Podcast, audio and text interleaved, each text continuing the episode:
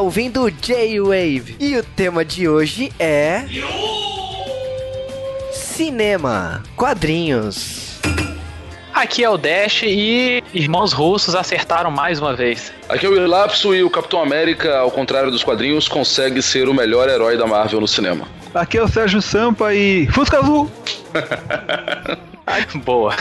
Aqui é o Juba e eu fui time Capitão América com muito orgulho. E estamos começando de wave especial de Capitão América Guerra Civil e tipo voltando direto da trincheira, né? Eu acho que nunca vi tanto herói em cena, né, como foi nesse filme, né? Não, sem dúvida. O assim, apesar do que o pessoal reclamou que ah, não vai ser igual no quadrinho, que não vai ter aquela legião de heróis e tal, mas ainda assim o filme é bem cheinho de, de herói e tal, assim, não, não tem muito do que reclamar. É pra cinema é um bom número, né? Então eu queria que o primeiro o pivoto falasse aonde que a gente encontra ele. Vocês me encontram aqui na Avenida Nossa Senhora de Compa... Não, me encontra semanalmente no semanalmente no baixofrentesoco.com e a gente gosta de jogos. E logicamente o, o, o, Sérgio a gente já conhece de longa data, mas também da onde é, pode encontrar você, Sérgio? É, vocês podem me encontrar lá no 88 milhas, né? É 88milhas.com.br e também tem o Facebook, tem o Twitter, YouTube, etc. E com as apresentações feitas, vamos direto para Capitão América Guerra Civil.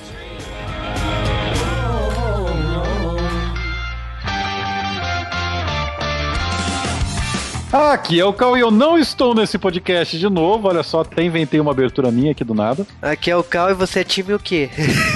eu sou. Ah, cês... Caraca, vocês estão desse jeito ainda. Não, mas falando sério, J-Wave 300, cara. Tipo, você já imaginou que o J-Wave chegaria no 300? Sim, vamos, vamos lá, vamos, vamos, vamos dar nome aos bois, Luizinho, Zezinho, Vinho. Não, é porque seriam patos.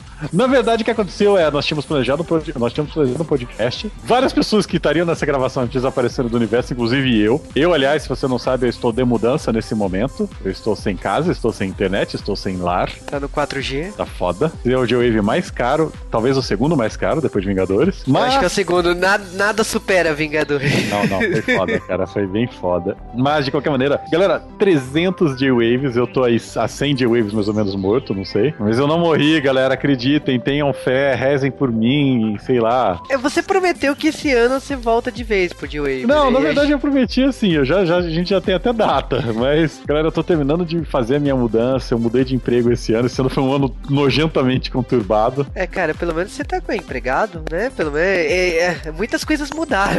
É, sim, sim, vamos manter o sigilo.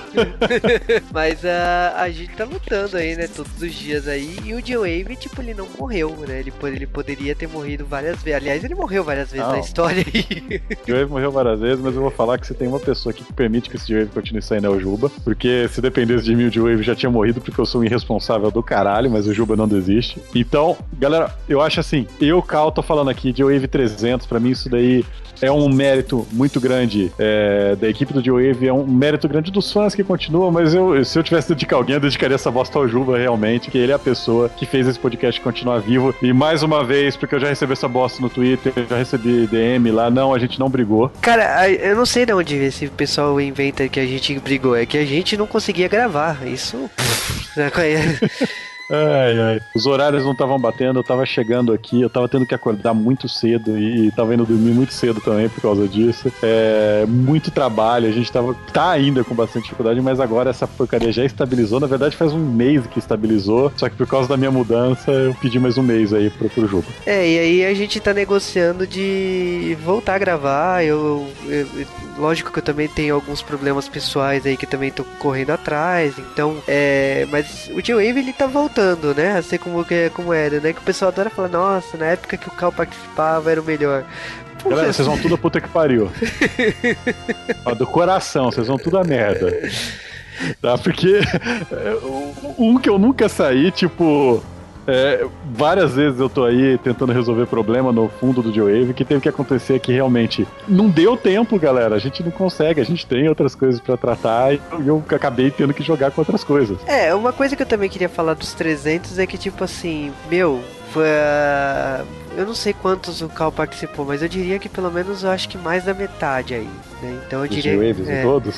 Ah, É. bem mais, cara. Uns É. 200 e alguma coisa. Então os 200 você participou. E muitas das coisas assim não teria saído e muita coisa a gente não melhorou, tipo assim, é, em termos de edição. A gente só melhorou a olhos vistos porque você ficou martelando pra gente melhorar muito a edição do J-Wave. Então muitas das coisas, aulas, né, que você me deu pra edição, isso influenciaram no J-Wave hoje, né? Tipo, o J-Wave ele, ele foi evoluindo a cada lição que o Cal, que o Cal ele tem um ouvido muito mais chato pra edição do que o meu. Cara, 300 de Wave significa que nós estamos há seis anos praticamente fazendo isso. Tivemos algumas pausas, então na verdade são sete alguma coisa. É, estamos chegando no sétimo ano, lá em novembro, mas é isso, né? Sete anos de J-Wave. E eu acho que eu não pensava que ia tão longe. Eu vou te falar. E nós estamos sim é, tentando melhorar, tentando é, abrir novos horizontes e, e também agradar os ouvintes antigos. Então esse ano finalmente as coisas vão dar certo. A gente já tem mais ou menos estabelecido tudo. Então vamos lá, vamos fazer esse ano seja mais um ano foda e quem sabe no D-Wave 350 a gente possa dar uma comemoração de volta. Mas 300 é só um número, né, cara? A gente teve tantas ideias legais pra fazer com o D-Wave de número e perdemos. ah, cara, mas a gente usou em algumas, né? O 69 tá aí, né? No J-Wave. Ai, ai, puta que pariu. Mas o. A gente tá sete anos aí, eu acho que é um prazer é, o, o J-Wave ter durado tanto tempo. Aliás, às vezes não, né? Vou te falar que muitas vezes na edição solitária eu penso duas vezes, mas. Na hora que você lança o, o- podcast, você vê o, o carinho que os ouvintes têm contigo, ou em eventos e tudo mais. Eu acho que é gratificante essa, essa conquista que a gente tem aqui. Então eu só quero agradecer ao público, porque se o público não, não se manifestasse até agora, acho que o J-Wave teria acabado. Porque sem feedback, sem, é, sem carinho do público, né, a, gente, a gente não estaria mais aqui. Galera, eu acho que eu vou falar real pra vocês. Não tem nada mais legal de que você tá numa, não sei lá, qualquer mídia social e a pessoa vai lá e te menciona ou fala: Olha aqui, tá esse link aqui, o que, que você acha? Isso é muito pra gente que faz isso daí. Tipo, a gente olha, ah, o cara lembrou de mim. É um cara que, tipo, sei lá, às vezes eu nem conheço essa pessoa, mas ela me ouve. Então, pra ela, pra ela eu sou quase, tipo, um amigo, né? É, E ou, eu acho isso muito legal, esse tipo de, de dinâmica. ou você tá em algum evento e você abre a, vo- a, a boca, né? Fala alguma coisa e de repente a pessoa, desculpa, eu não reparei que você é o Juba do J-Wave. Isso já aconteceu umas cinco. Sei lá, aconteceu muitas vezes assim que você tá em algum evento e a pessoa olha pra trás por causa da sua voz, porque ela não, ela não linka com você fisicamente, né? Então ela não É, sabe. você, você dá mais sorte porque a sua voz de falar é exatamente a voz do podcast, a minha não. Fato. Mas eu acho que é isso, né? A gente quer comemorar esses 300 podcasts. A, a gente fez esse podcast especial aí de Capitão América Guerra Civil. E a gente divide isso com vocês agora, né? Houve esse podcast especial. E é um prazer, é uma honra aqui no J-Wave continuar é, produzindo podcasts e cada vez mais, né? A gente produziu vídeos recentemente, então a gente tá tentando é, produzir mais e mais conteúdo pra vocês aqui no J-Wave. E agora fiquem com o podcast de Capitão América Guerra Civil.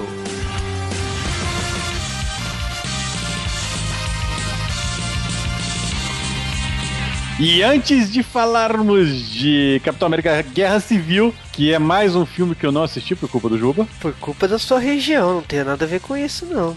Na época do Vingadores 1, você veio até São Paulo. Ai, ai, cara, como saiu cara aquele filme. Mas, é, é, na verdade, eu tô putaço, porque aqui só tem 3D e. Porque aqui o legendado só tem 3D, então tá terrível para mim fazer essa escolha. Mas, nós decidimos falar então um pouco sobre Capitão América, mas a gente chegou em passe, porque nós já falamos da história e da origem do Capitão América no The Wave 50 que foi o primeiro filme do Capitão América, e nós já falamos de algumas das histórias deles mais marcantes, como a Soldado Invernal e, e outras que foram juntadas pro Capitão América 2, o Soldado Invernal, no dia Wave 170, e mesmo a história na qual esse filme é mais baseada, que é o Guerra Civil, nós já falamos e, e dissecamos a história em quadrinho no dia Wave 192 de Guerra Civil. Então, basicamente, a gente resolveu jogar truco aqui, não. É, acabou, então vamos falar direto do filme, não.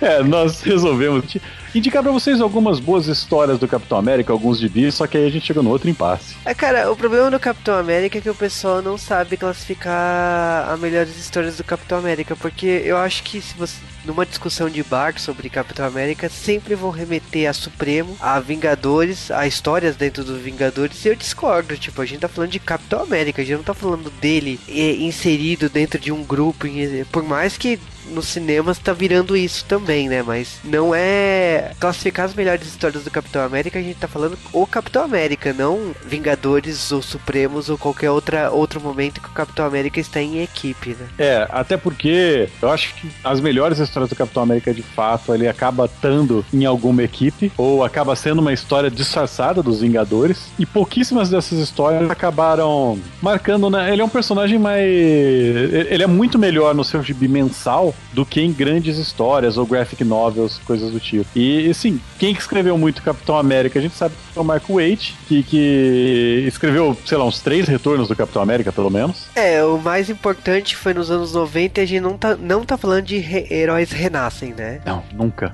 O Mark Waite, ele fez, eu, se eu não me engano, foi. Aqui no Brasil ela deve ter saído, acho que como Capitão América 200 ou algo assim. Aquela historieta lá do Capitão América Operação Renascimento, Operação Retorno, não sei como ficou no Brasil, que foi basicamente para comemorar que o Capitão América tava lá fazia todos os anos do mundo, né? E é uma história que basicamente ele tá depois de um tempo que o Capitão América ficou é, desligado. Aliás, quantas vezes o Capitão América foi desligado, desativado? Isso é inclusive uma outra história boa do Capitão América, né, Juba? Sim, ali é, aliás, é o retcons, né, sobre ligar o, o, o Capitão América pós é, ele ser congelado na Segunda Guerra, né? O grande, o grande negócio é que o Mark Waid, ele basicamente criou uma, uma, ele recriou a origem do Capitão América para os anos 90, ele deu uma atualizada nela e é o que tem sido usado desde então, né? Uma versão um pouco mais matura do que aconteceu. Só que para mim, essa história do Mark Waid do Capitão América dos anos 90, aquele certo programa de domingo, né, numa emissora grande que a gente não vai falar o nome, que de repente os caras pegam um cara que não é mais famoso e lembram da, da infância dele, acham um professor para conversar e coisa do tipo. É, então, eu, eu sei o que você tá é falando, mas continua. é desse jeito a história. Mas são histórias boas. O Mark Wade ele fez um, um, um, grande. Sei lá, ele fez um grande serviço. Só que o Capitão América vai e volta demais nos anos 90, cara. É muito, muito estranho. É, o, uma coisa que o pessoal pelo menos eu vejo falar muito assim do Capitão América, eu acho que assim, uma das sagas mais importantes é quando a, a saga Capitão América Nunca Mais que é de 87 a 89, que é uma saga importante porque tipo é quando o Capitão vai contra o governo americano, né? E aí eu acho que a gente tem uma, uma grande ironia do destino, né? Porque o Capitão ele abre mão do seu traje, ele, ele começa a usar um traje preto com as, com as cores branco e vermelho, e o, e o governo americano recruta o, o Patriota para ser o Capitão América. Então, tipo, você, a gente tem um Capitão América assassino, violento, uma coisa que, tipo assim, a gente já tinha visto um Batman violento no, nos anos 90, né? Alguns anos depois. E eu acho que aquele Batman que foi o, o Azrael que assumiu a identidade, a inspiração do Batman veio daqui. Porque a gente tem um Capitão América que ele vai ter que é, lutar pelo nome dele depois, né? Porque é uma saga de 18 edições e vai chegar um momento que o, cap, o, o Capitão vai ter que lutar contra o Capitão América, né? Que é o Capitão América é o Capitão e o, e o Patriota é o Capitão América, né? Então vai chegar um momento que os dois têm que lutar entre si, tipo, o capitão com seus valores mostrar pro governo americano que eles estão errados em utilizar a identidade dele aí como um assassino. É, aliás, interessante você é, mencionar isso daí, porque várias pessoas já também usaram esse manto do Capitão América, né? Como, como Batman. E, e mas assim, das histórias clássicas do Capitão América, da era do, do, Jack Kirby, né, que foi um dos grandes pais desse personagem, é, eu falo para vocês ignorarem todas, porque todas elas foram retconadas, elas todas têm versões mais aceitáveis no, um público moderno, principalmente pelo John Barney, né, também no final dos anos 80, começo dos anos 90, que simplesmente deu um retcon em todas aquelas malditas histórias do Capitão América. Aliás, que, que, que é uma constante, né? É, todo escritor novo, ele vai contar de novo tudo que que a gente viu do Capitão América. Parece a origem do Batman no começo de todo filme que tem ele. É, né? Mostrar a morte dos pais, né? Sempre, sempre, né? Aqui é saindo do gelo, né? O Capitão. Aliás, tem uma, uma história boa também com o GM DeMatê, né? Que era o, aquele escritor que fez a Liga da Justiça Zoada, que ele mata finalmente o Caveira Vermelha. Isso também lá no, no, nos anos 80, no finalzinho dos anos 80. E, o Caveira Vermelha ficou um bom tempo morto, né? Dentro de um cubo cósmico. Coisa que tá no cinema, né? Já dá puto. Isso significa, né? Não sei se não significa nada, fica quieto. Elrond pra mim permanece morto. Mas Capitão América também, ele, ele deu uma de Lex Luthor e concorreu ao presidente, mas isso não foi de verdade, né? Ainda Aliás, bem. ele foi presidente. Você lembra da Marvel 2099, Juba? Lembro, cara. Va- Aliás, eu não lembrava até você falar agora. Mas acho que as melhores coisas que saíram pro, pro Capitão América realmente nos últimos anos, que vocês vão encontrar, tudo que a gente falou agora vocês não vão encontrar, tirando se vocês pegarem aquelas versões compiladas, vocês vão encontrar agora nas bancas, ou, principalmente, são o Capitão América do Ed Brubaker, que o Brubaker ele é bom, cara. Ele fez o, o Soldado Invernal. Tem também as histórias do Mark Wade, que é o Homem Fora do Tempo e tal, que é mais a porra de um retcon do, do Capitão América. Que eu acho que seriam os dois escritores que a pessoa hoje que é conhecido esse personagem iria atrás, né? Isso daí talvez um pouco de Mark Miller, né? Pra, pra ir atrás de, um- de um- uma versão mais Ultimates, né? É, o, o Ed Brubaker ele, ele foi importante porque ele escreveu Capitão América nos últimos oito anos aí, na época do Soldado Infernal. Então, é, muito disso a, a Marvel acabou trazendo pro cinema, né? E a outra parte da inspiração no cinema foi o, foi o Supremos, né? Então tem muito da- das coisas que o Mark Miller escreveu lá no Supremos Volume 1 e Volume 2 que serviu de base pro, pro Capitão América. Então é. da- da- das encarnações dos quadrinhos mais recentes é isso, mas o relacionamento do Capitão América com, com o Falcão, nossa, tipo, é lá de 75, 76, com Mad Bomb, né? É, e o Falcão foi criado pra isso, né? Sim, é, e aliás é tipo assim, uma coisa que o Capitão América sempre fez foi questionar é, política, né? Tensão social. É, cê- o pessoal pensa muito na questão de super-herói, mas tipo assim, o, o- não é uma coisa recente a questão política da coisa. Política da coisa. Os quadrinhos do Capitão América sempre abortaram isso, né? Nos últimos 30, 40 anos, né? Ah, aliás, já que a gente tá falando disso aqui, vou deixar uma curiosidade rápida antes da gente matar essa sessão aqui. Você sabia que o personagem Pantera Negra, ele precede a criação do grupo dos Panteras Negras? Eu não sabia. Então, bom, depois de tanta saga do, do Capitão América nos quadrinhos, que são relevantes, sim, em diferentes momentos da história dele, muitas estão sendo relançadas em encadernados recentes aqui no Brasil, então talvez você encontre em alguma coleção. Mas vamos falar de curiosidades do filme, né? Do Capitão América Guerra Civil. E eu acho que o mais legal do Capitão América Guerra Civil é que a gente percebeu que, tipo assim, o roteiro não tinha como ser, ser escrito por tudo que estava acontecendo em volta. Então, tipo assim, a primeira coisa que a gente soube que o Guerra Civil teria uma participação do Homem de Ferro. Só que, tipo assim, é, seria uma participação, ele não seria o o antagonista ali do, do filme. Só que, tipo, a gente sabe como que o ator manja dos Paranauê, né? E o Robert Downey Jr., ele conversando, ele falou assim, olha, eu proponho isso, proponho aquilo, proponho mais não sei o que. E ele propôs lá o cachê dele. A Marvel bancou, a Disney, a Disney lá bancou. Então, tipo, o roteiro foi reescrito pro Robert Downey Jr. ser o vilão, né? Ser o, o rival ali do Capitão América no filme. E isso basicamente dobrou o custo do filme, né? Sim, 40 milhões ele cobrou. Um f- f- preço de pinga, né? E aí, o que aconteceu? O Anthony e o Joey Russo, né, que são os diretores desse filme, que fizeram lá o Soldado Infernal, eles tiveram que reescrever o filme de novo. Só que o que, que aconteceu? A Disney começou a negociar com a Sony o Homem-Aranha. Tanto que, quando teve aquele vazamento dos arquivos da Sony, que todo mundo lembra, o, saiu os e-mails, né, sobre isso, né, que a Disney queria um recomeço, a Sony falava assim, tava relutando, mas tudo bem, e aconteceu que eles fecharam o acordo, então, tipo, tacaram o Homem-Aranha pro reboot de novo, foi quando anunciaram o terceiro reboot do, do Homem-Aranha. E os problemas não acabaram por aí, porque, tipo assim, a Sony e a Disney, ah, ok, o Homem-Aranha tá liberado, e aí eles começaram a escrever um roteiro e falaram assim, põe ou não põe o Homem-Aranha, porque a Sony pode encrencar. E aí a primeira versão do roteiro era o Pantera Negra, o personagem novo da Marvel, e ponto final. Tipo, ficou o Pantera Negra lá. eh, no roteiro. Acontece que depois a, a Sony conseguiu. A, a Sony fez a, um acordo lá com a Disney, liber, conseguiu liberar para esse filme e tudo mais. E aí eles se criaram toda uma cena para inserir o Homem-Aranha dentro do, do Guerra Civil. Isso também aconteceu diversos problemas, porque eles não sabiam nem se o Homem-Aranha ia aparecer com um traje, porque a também precisaria passar por um processo de aprovação da roupa do Homem-Aranha. Então, eu acredito que foi um pesadelo pro Anthony Joey Russo, porque eles precisavam, precisavam de aprovação de muita gente para poder usar o Homem-Aranha. E no final, tudo bem, tipo assim, o Homem-Aranha ele tem uma participação no filme lá, na, na segunda metade do filme, mas é, foi problemático para pro roteiro, porque eles realmente não sabiam. E se, tipo, se a Sony realmente encrencasse com o Homem-Aranha, eles teriam que deixar de um jeito que pudesse tirar o Homem-Aranha sem fazer falta no, no roteiro. Então.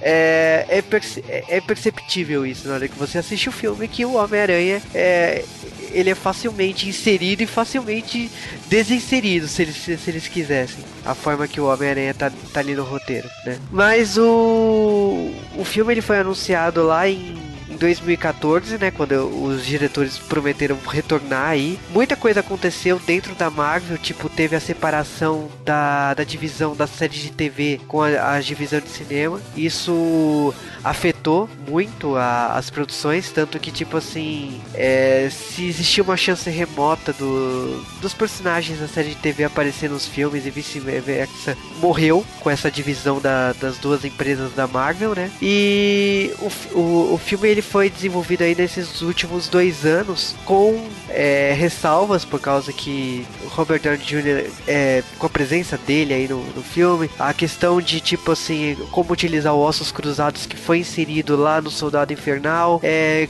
foi, foi tudo explicado as dificuldades técnicas aí de como adaptar como puxar tudo que eles criaram lá do Soldado Infernal, inserir o Homem de Ferro, tornar o que o, o que o filme virou, né? E além disso, no meio da, das filmagens, eles acabaram sendo promovidos a Vingadores 3, né? Parte 1 e parte 2, porque além de assumir o Capitão América, eles descobriram que, tipo assim, a grande responsabilidade deles é que esse filme teria que funcionar nos cinemas, porque era, é, era a entrada deles para os Vingadores, né? Não que esse filme não seja o Vingadores 2.5, como como muita gente comentou na, na época que começaram a sair as fotos de todo mundo filmando, né, desse filme, né. Vale aqui frisar que o filme tem um orçamento de 220 milhões.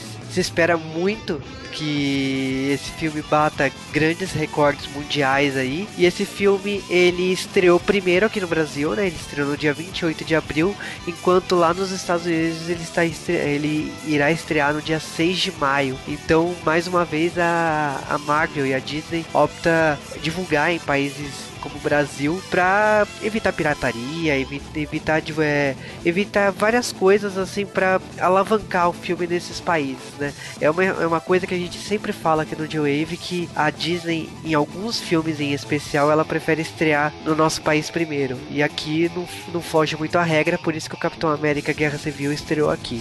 Pois é, estamos mais sabendo de Capitão América, então não se esqueça de ouvir os nossos outros podcasts sobre o assunto e fiquem com o nosso podcast.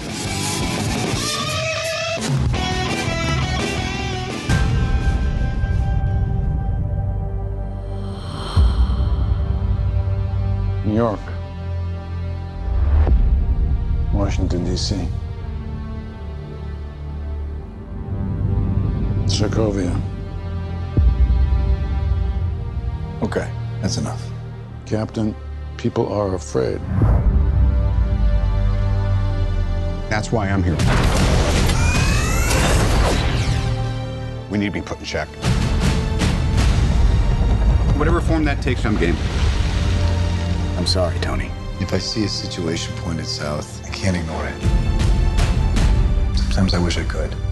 Sometimes I want to punch you in your perfect teeth. I know we're not perfect. But the safest hands are still our own.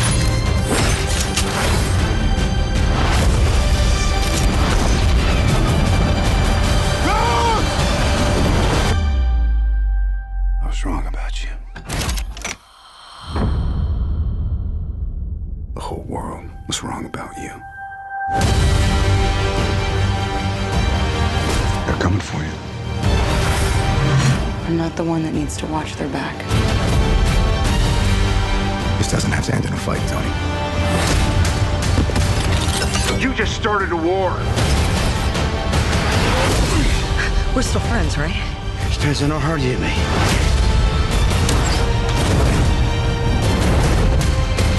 Tony, he's my friend. So was I.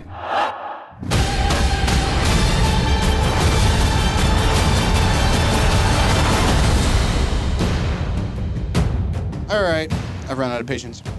On to roost! Hey, everyone.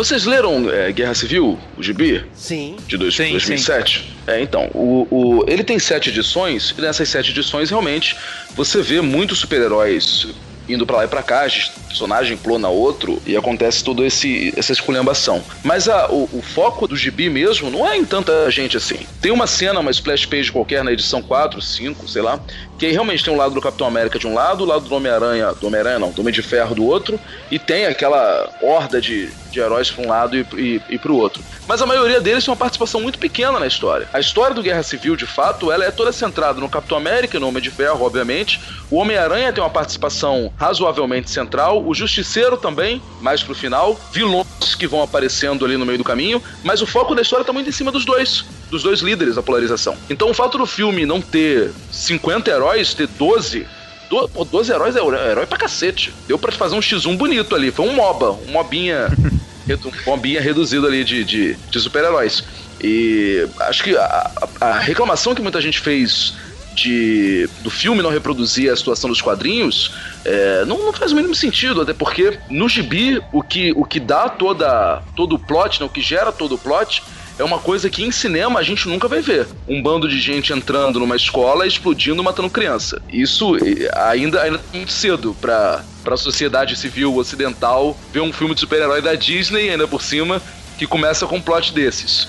Então, é, as reclamações aí tem que, tem que dar uma freada mesmo no que, no que é possível fazer, né? É, o filme, assim, é, pelo que eu entendi, ele, ele não tem só essa questão da divisão dos heróis e tal. É, ele também trata um pouco do pessoal, né? De cada personagem, assim. Ele foi pra um foco diferente do, do quadrinho. É, eu achei que ele honrou muito bem, assim, ele, ele conseguiu atualizar, ele manteve, ele transformou o plot global, é um plot mais americano, a minissérie, e ele e tem pontos chaves ali, como a mãe que reclama da morte do filho, tá, tá ali, tipo, tudo bem, não é na escola que aconteceu no começo da escola, do, da, da série, mas tá ali adaptado, achei que eles conseguiram tornar interessante e agregar e ainda costurar todo o universo Marvel do cinema. Então, assim, é, é o mérito dos dois diretores o que eles fizeram mesmo. Então, Isso. é, seria imbecil falar assim: ah, não, não é, não é a guerra civil que eu conheço. Não é, mas, ah, tipo, o- os pontos principais ali estão discutidos e estão, estão em cena. É, mas olha só, a- a- a era de Ultron do, do filme também não era a era de Ultron do gibi também, né? Nenhum- nenhuma dessas sagas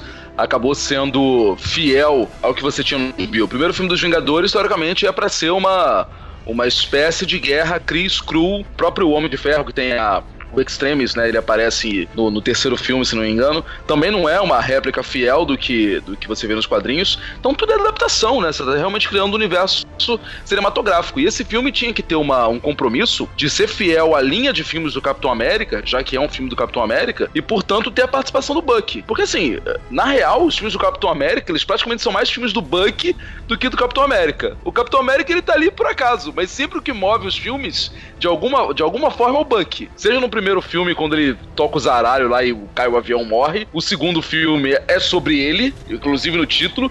E esse terceiro filme acontece por causa dele. Tava todo mundo bem, até que por acaso alguém achou que o Bucky fez merda. Então os filmes do Capitão América são filmes do Bucky. E tinha que fazer jus a esse cara no meio. E conseguiram. Não, sim, mas é aquela coisa. O pessoal tá reclamando e tal, mas que nem o Juba falou, se você for olhar.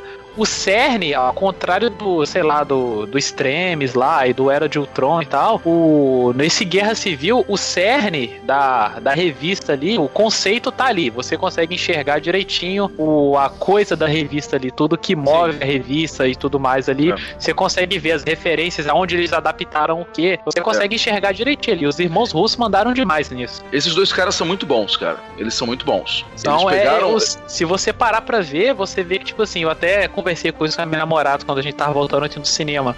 É quase proto o que eles vão fazer no Vingadores Guerra Infinita parte 1 e 2. Porque assim, o que a gente teve no Capitão América 2, o Soldado Invernal, foi eles dirigindo, mas era um número bem reduzido de personagens. Era basicamente Capitão América, Bucky, Falcão e a Viúva Negra. Só o filme, era só quatro. E ficou mais que comprovado nesse filme que eles Sim. dá para eles fazer dos Vingadores e filme de grupo, dividir tempo de, de cena para cada um, os caras estão mais que aprovados para fazer o. Um detalhe importante pro filme do Capitão América é que esse filme, por mais que você tenha que ter dado tempo de cena para todos eles, mas nem todos eles são protagonistas. O Vingadores sofre um pouco desse mal e que, no fim das contas, todo mundo tem que ser um pouquinho protagonista. Talvez seja uma coisa para mudar pro terceiro filme. Até porque no terceiro filme entra mais gente, né? Vai entrar Uh, provavelmente já vai ter entrado o Doutor Estranho, já vai ter entrado. Vai continuar o Homem-Formiga, vai de alguma forma vai entrar o Homem-Aranha, talvez seja alguma algum pé de meia para fazer um terceiro, já um terceiro ou segundo filme do Homem-Aranha usando o uniforme negro. Vai ter, talvez, é, esse pessoal das séries do Netflix talvez pingue alguma coisa ali, que já vai ter unido defensores. Então pode ser que vire uma, uma confusão do caramba. Mas são dois filmes, não tem problema. Mas é, o segredo também de juntar um monte de herói e fazer funcionar é que você sabe que no fim das contas tinha 12 heróis ali, mas eram uns 9, 8, 10 trabalhando em função de dois ou três capitão, o, o, o, outro capitão, o Buck e o Homem de Ferro. É, acho que isso, isso é uma vantagem também a favor desses caras, né? Ficou mais menos caótico para eles poderem produzir o que eles tinham que produzir. Exatamente. O, eu acho o bacana de a gente estar tá falando de, disso tudo, mas eu acho legal também a gente entrar na história né, do, do Guerra Civil e a gente analisar é, como que os dois diretores encontraram a solução para falar do, da guerra civil dentro do universo dos cinemas, né? Que é diferente do, do, do, do Guerra Civil dos quadrinhos, mas eu, eu acho importante porque numa época de, de tanta tanta tecnologia, eu percebi que o plot, assim, a gente já tinha visto isso no 007, né? Que a gente viu todos os países se juntando, formando é, um sistema de Sim. segurança e tal. E chega aqui no Guerra Civil, é mais ou menos isso. Tipo, a segurança aqui seria controlar o que os, a, o livre-arbítrio do, dos Vingadores, né? É, é, é, meio que uma. Em 2007, né, quando o gibi foi lançado, o Mark Miller, o plot que o Mark Miller colocou, ele foi se desenvolvendo ali já nos gibis do de Ferro, etc., até chegar no Guerra Civil. Era uma discussão que estava acontecendo na sociedade civil americana, que era uma discussão sobre armamento barra desarmamento é, que ganhou uma, uma propagação nacional, sobretudo porque o presidente era o texano, cuja família é meio que sócia da Taurus e dessas empresas de armas todas. Então ele pegou esse conceito de de o quanto você pode ou não andar armado ou desarmado e ficar por isso mesmo, todo mundo tem esse direito.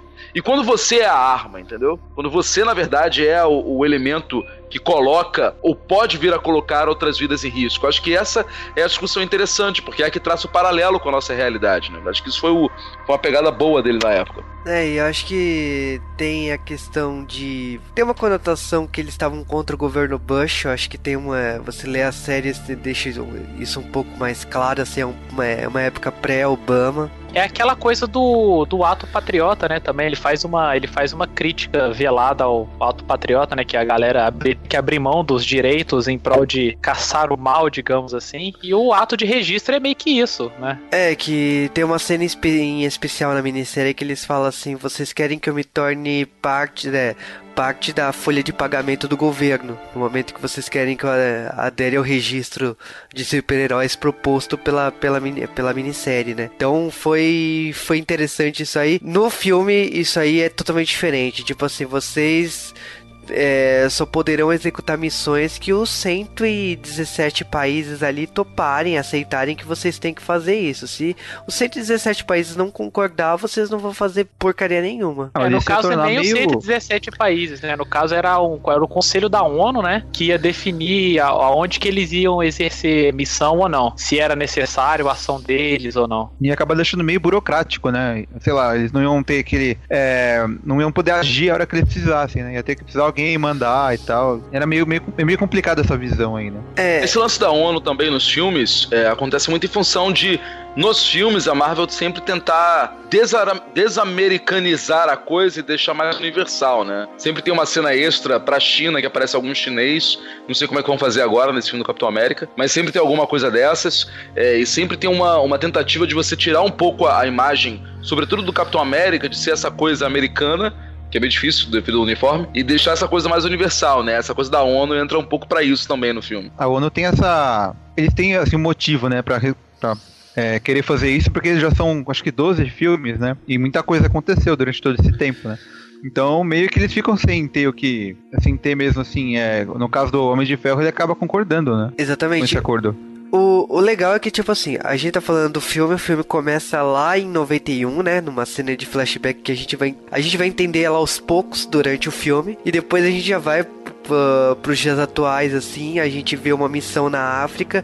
E o para mim o, o grande ponto positivo é você perceber o quanto eu gostaria de ter mais missões do, dos Vingadores, porque você vê toda aquela, aquela espionagem da, da feiticeira passando é, mensagem pra viúva e ter o capitão olhando, administrando a cena e tudo mais, você percebe que, tipo assim, eles estão fazendo várias e várias missões, tipo, não, fi- não acabou ali na, na era de Ultron, eles, fi- eles fizeram várias coisas enquanto é, acabou ali o Era de Ultron até aqui. Tá treinando a Feiticeira Escarlate, né? Que era uma proposta do final do Vingadores 2, aquela nova formação de Vingadores, né? Sem Hulk, sem Thor, com uma formação mais urbana, né? Que é o, o- o- o- a ideia do, do, do Novos Vingadores né, na Marvel. Foi um- uma coisa logo antes da, da Guerra Civil. é, e que por acaso não tinha Feiticeira Escarlate, porque foi logo depois que ela ficou maluca lá e, e quase explodiu tudo. E- essa formação é, é, mais urbana que eles têm, né? Aquela proposta de estar treinando novos heróis que eles trouxeram no Vingadores 2, né, no final do Vingadores 2, é, é colocada logo no começo do filme. E aí entra um outro, um outro ponto a favor dos diretores, que eles repetiram a estrutura do Capitão 2. Pr- A primeira meia hora ou 40 minutos do Capitão 2 tá começando ainda a desenhar aquela trama de Hydra e Shield, mas é um filme meio que sozinho. É o Capitão América sendo na porrada, ele sai na porrada com aquele. Tem até aquele cara do MMA, o Jorge St. Pierre, e aí aparece o Ossos Cruzados pela primeira vez. Tem toda uma mini missão do Capitão América ali. Depois daquilo é que começa a trama do que vai ser o filme mesmo. Mas o filme já começa com uma ação acontecendo. É um pouco diferente do esquema do Vingadores, que no esquema dos Vingadores, no Vingadores 2, por exemplo, tem uma cena de ação inicial, mas ela é pequenininha. Esse do Capitão América qu- quase chega na primeira hora de filme e os caras são lá na África ainda resolvendo aquele problema. né? Então os caras conseguem colocar vários filmes dentro de um só e é tudo bem montado, de modo que você não fica, caralho, que saco, acaba essa porra, cara, quero ir pra casa comer pipoca. E, e isso, isso os caras estão mostrando muito bem como eles sabem mexer com os bonecos, né? É, no segundo filme, você vê que tem aquela cena inicial, aquela missão inicial, aí depois, é, quando que termina, é, o filme ele desacelera muito e fica muito tempo só o pessoal conversando tal, fica muito devagar o filme. Já no, no- nesse novo filme, não, é, a termina, mas você continua, é, você não perde, sabe, aquela, o ritmo do filme. Eu achei que foi bem mais, foi melhor construído dessa vez do que em relação ao segundo filme. É, que, que a missão basicamente o que, que era? Essa, tipo, uma arma química ali que foi sequestrada, os Vingadores conseguem impedir relativamente bem. Só que na luta ali com os ossos cruzados, ele, ele usa um blefe com o Buck, né? Que fala que tipo foi o Buck que mandou ele e tal. E ele ia explodir tudo e acaba que a feiticeira tentou salvar, só que fez merda ali na hora H, né? Porque na hora que tacou pra cima, acertou no prédio e acertou os dois, o segundo, o terceiro andar ali e morreu um monte de gente, né? Então, tipo assim, é o final ruim, né? Que foi aquele que deu aquele. que gera o começo do filme de verdade, porque vai aparecer o, o Tony Stark junto com o General Ross falando assim: olha, tipo, ah, os Vingadores estão fazendo merda em cada missão, tá tendo perdas, tá morrendo um monte de gente, tipo, ah, os países não querem mais que, tipo, os, os Vingadores apareçam do nada no país deles e, e, e sempre acaba morrendo gente e sobra pra eles resolver a limpeza, né? É fácil você culpar depois que tudo aconteceu, né? Porque eles falam, eles ficam mostrando que tem a tem a parte lá do General Ross falando de tudo, tudo que destruíram e tal, mas é, É, é é uma um- situação complicada. Você tem o seu poder. E você pode não fazer nada. Você vai ficar quieto na sua e, e- e não se meter em porra nenhuma. Mas a partir do momento que você se mete, tudo que você faz de bom ou tudo que você faz de ruim, você vai responder igual pelas duas coisas. Então, se der alguma merda de qualquer coisa que você fez, não importa que morreu um em vez de morrer 200 porque você fez alguma coisa. Então é, é, é o peso do, do, do, poder que esses caras têm, né? Aquela clássica máxima do Homem-Aranha, né? Do, do tio Ben, entrando para todos esses heróis de uma vez só, né? Que é uma coisa, é uma coisa muito de Marvel, né? Na DC não tem isso, mas a Marvel sempre tem essa, essa característica dos, dos heróis terem essa, essa coisa de não serem, não serem amados plenamente por todo mundo o tempo todo e ter um questionamento maior sobre a presença deles. É engraçado que a ONU, né, é, é o que sempre acontece, né, a ONU fala, ah, olha quantas pessoas morreram tal, mas eles não conseguem ver o, o, lado bom, né, tipo, eles podem fazer mil, mil coisas boas, né, mas se tem uma coisa errada é o que o pessoal vai reclamar, né. Ah, mas essa aí é a máxima da vida, né, cara, tipo assim, você pode ter feito coisas ótimas no emprego mesmo, você pode ser o melhor cara lá durante 10 anos na firma, uma vez que você fez merda, acabou acabou, cara. Vai tudo por água abaixo. É, por, é por aí mesmo. Mas uma coisa que me chamou a atenção no, nesse filme é que, ao contrário do que veio se construindo para trás, onde sempre. Nos Vingadores 1 mesmo, né? Eles, eles conseguem evacuar Nova York em questão de minutos e tal. É que estão mostrando que realmente tem consequências, né? Morre uma. Sempre morre uma, uma galera assim. Tipo, não fica claro. Tipo, Vingadores 2 mesmo deixa entender que eles conseguiram evacuar Sokovia inteira lá com o aeroporto aviões da Shield. Mas esse filme não, nesse filme deixa mostrar, ó, morreu uma galera sim. Nos outros sim. filmes, ó, nem todas as coisas que vocês fizeram, morreu. Sempre morreu gente. Apesar deles não é. mostrarem explicitamente ali, eles mostraram, ó, tem uma galera que tá morrendo, mesmo você estando salvando. E apesar esse, de. Esse próximo filme de Power Rangers vai ter esse lado também. O Megazord de vocês aí matou metade da população de Alameda dos Anjos. Seus filhos da puta. Agora vão pagar por isso. É, tá, eu tô indo pra um lado mais pé no chão, digamos assim. Isso, isso é legal, assim, de ver. Tanto que até eu até achei. Até estranhei um pouco, assim. Foi, foi legal ver o discurso que o Capitão América. Que o Capitão América fala com a feiticeira escarlate lá, que olha, a gente, a gente salvou uma galera, morreu uma galera, mas infelizmente na guerra é isso que acontece. Por ele ser um soldado, ele já tem essa, essa mentalidade que, tipo assim, ah, gente vai morrer, mas a gente tá salvando muito mais gente. Então no final é um sacrifício válido. É verdade. E assim, uma coisa que é, é, bacana no começo do filme é que você vê essa, essa cena aí do, do Capitão América tal, que acaba dando essa. acaba tendo esse problema. Mas também ele já aí já mostra como tava com eles, né? Ele tava separado. E você vê que ele já tá assim, sentindo mais assim que ele. a responsabilidade, né? Porque muitas das coisas que aconteceram nos outros filmes foi meio que culpa dele, né? Então você vê que ele tá ali tentando se redimir já, mesmo antes de saber o que tinha acontecido. O, o legal é que o filme ele pontua algumas coisas assim, por exemplo, assim, a gente tá vendo toda essa discussão e ao mesmo tempo assim tem coisas que.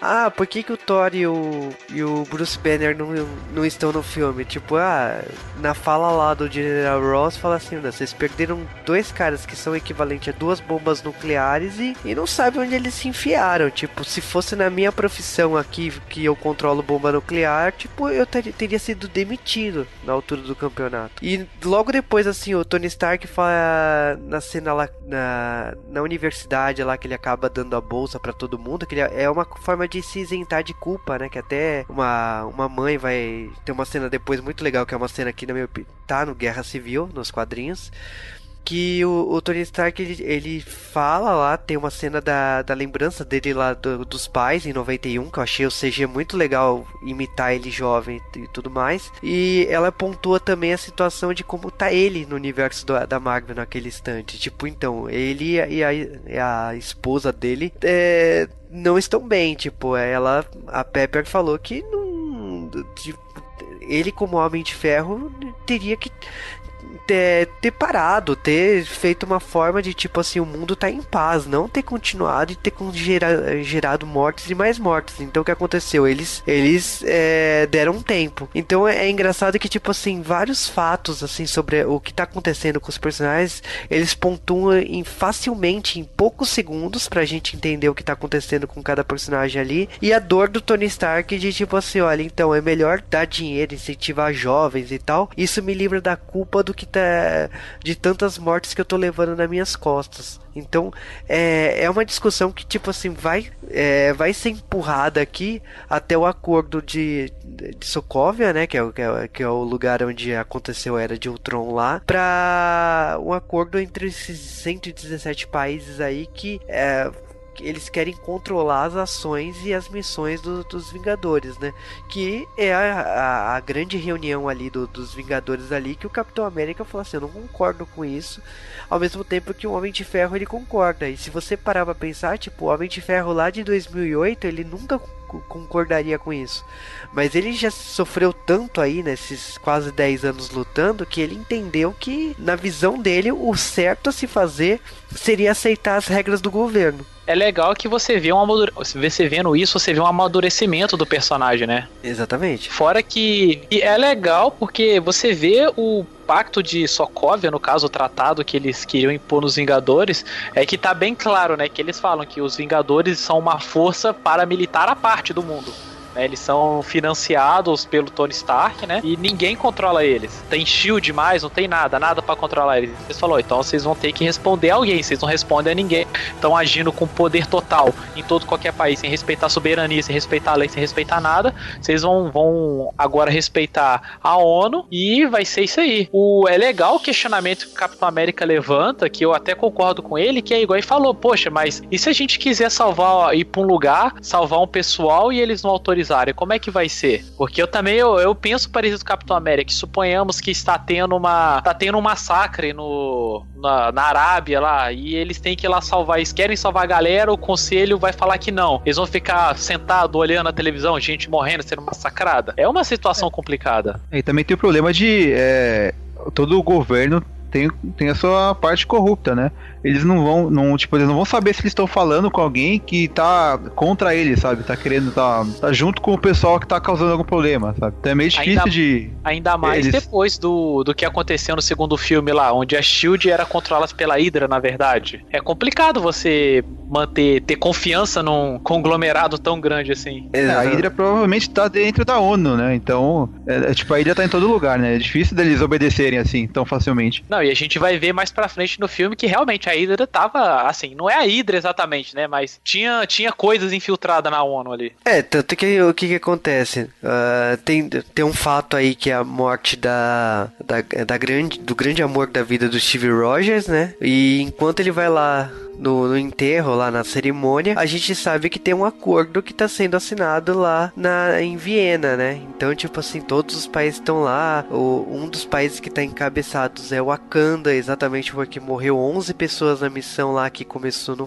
que, no começo do filme. Já teve o Vibranium lá que foi, que foi roubado lá no filme anterior lá em Vingadores. Então, tipo assim, o Wakanda tá, tá virando um dos países que, tipo assim, que é, que mais deseja esse controle dos países em cima dos Vingadores. E a gente tá assistindo essa, é, essa mobilização, inclusive num diálogo ali com a, viúva, com a viúva falando e tudo mais. E, o, e a gente tá vendo as consequências disso, né? De, como que vai acontecer isso. E como vocês estão falando que, tipo assim, ah, não é a Hydra, mas é. Então, acontece um atentado que, tipo assim, em partes é o que a Hydra é, daria a entender que tem influência da Hydra, porque a culpa é de quem? A culpa é do soldado infernal, a culpa é do Buck ali, que explodiu, matou o cara lá, o, o, o, o rei de, de Akanda e mais 10 pessoas ali que aconteceu que, que também tiveram morte ali na hora. E acontece que, tipo assim, agora ficou alerta vermelho. Tipo assim, porra, o. Quer dizer que o melhor amigo aí do Capitão América ele, ele cometeu esse crime aí, ele vai sair impune? Não. E aí que, tipo assim, atrai a atenção do Capitão América. Começa toda uma, uma, uma perseguição aí de, de dois lados, né? Tanto do Capitão América para poder inocentar, porque ele duvida o tempo todo que seja o, o amigo dele, como também do, do outro lado, né? Que também tá encabeçado ali pelo Homem de Ferro, que a culpa é do cara mesmo. É verdade, né? E tanto nessa, nessa parte, você fica mesmo na dúvida: será que pegaram o cara, fizeram lavagem cerebral de novo nele, né? Porque ele é, é, é meio assim, né? Caramba, será que é ele mesmo, né? Você fica na dúvida junto com, junto com o Steve Rogers, né? É, e mesmo quando acontece lá do Buck ser preso e depois e, e tal, a gente ainda não sabe o que tá rolando, né? Porque, tipo assim, será que foi? Será que não foi? Porque o, cara, o cara perde a memória o tempo todo, assim. Então a gente não. Nem ele pode falar que se foi ele que fez ou se não fez ali, né? Agora, uma coisa que, tipo assim, a gente percebe que o filme tá se focando muito na questão lá de 1991. E aí a gente vai, a gente vai ser apresentado ao vilão que tá em busca dessa, dessa lembrança aí de 1991 que a gente vai entender depois o que ela significa, né? Que a gente tá falando do é, Helmut Zemo, né? Esse ano de 91 ele é interessante o uso dele no filme, porque é o ano do fim da União Soviética. Então é um ano que chama atenção para deixar clara aquela evidência clara de que não, não, não, os vilões não são os russos, são os soviéticos. É pra fazer uma, uma média aí com a galera. O, o legal é que, tipo assim, a gente tinha visto o Homem-Formiga recentemente, então, tipo assim, a gente já tinha visto o pai do, do Tony Stark naquela idade ali no uh, Homem-Formiga. Então a gente, tipo, acaba montando uma cronologia na nossa cabeça que aquela cena ali do, do, do, do Tony no começo do filme, que vai acabar a gente vai entender que é depois da cena dos carros, ela, ela aconteceu um pouco depois ali na cronologia, né? Ah, é verdade, é verdade. Eu não tinha notado isso. É, realmente. Não, eu só, eu só vou, eu só percebi essa cena só quando faz o link com o final do filme mesmo. Antes eu não tinha sacado que ele era o próprio Tony Stark remoendo uma lembrança triste da, da vida dele. Não, o, o legal é que, tipo assim, por, por, o que que acontece? Com a morte lá do, do rei Wakanda, o filho dele, né, assume o trono e a gente percebe que o Pantera Negra é meio o fantasma, né? Tipo, a questão de espírito que anda sempre passa pro próximo, né, de, de geração, né? Então, ele assume a a, roupa de Pantera Negra e começa uma perseguição atrás do Soldado Infernal, né? Que é, para mim é uma das cenas mais legais aí para você entender quem é esse,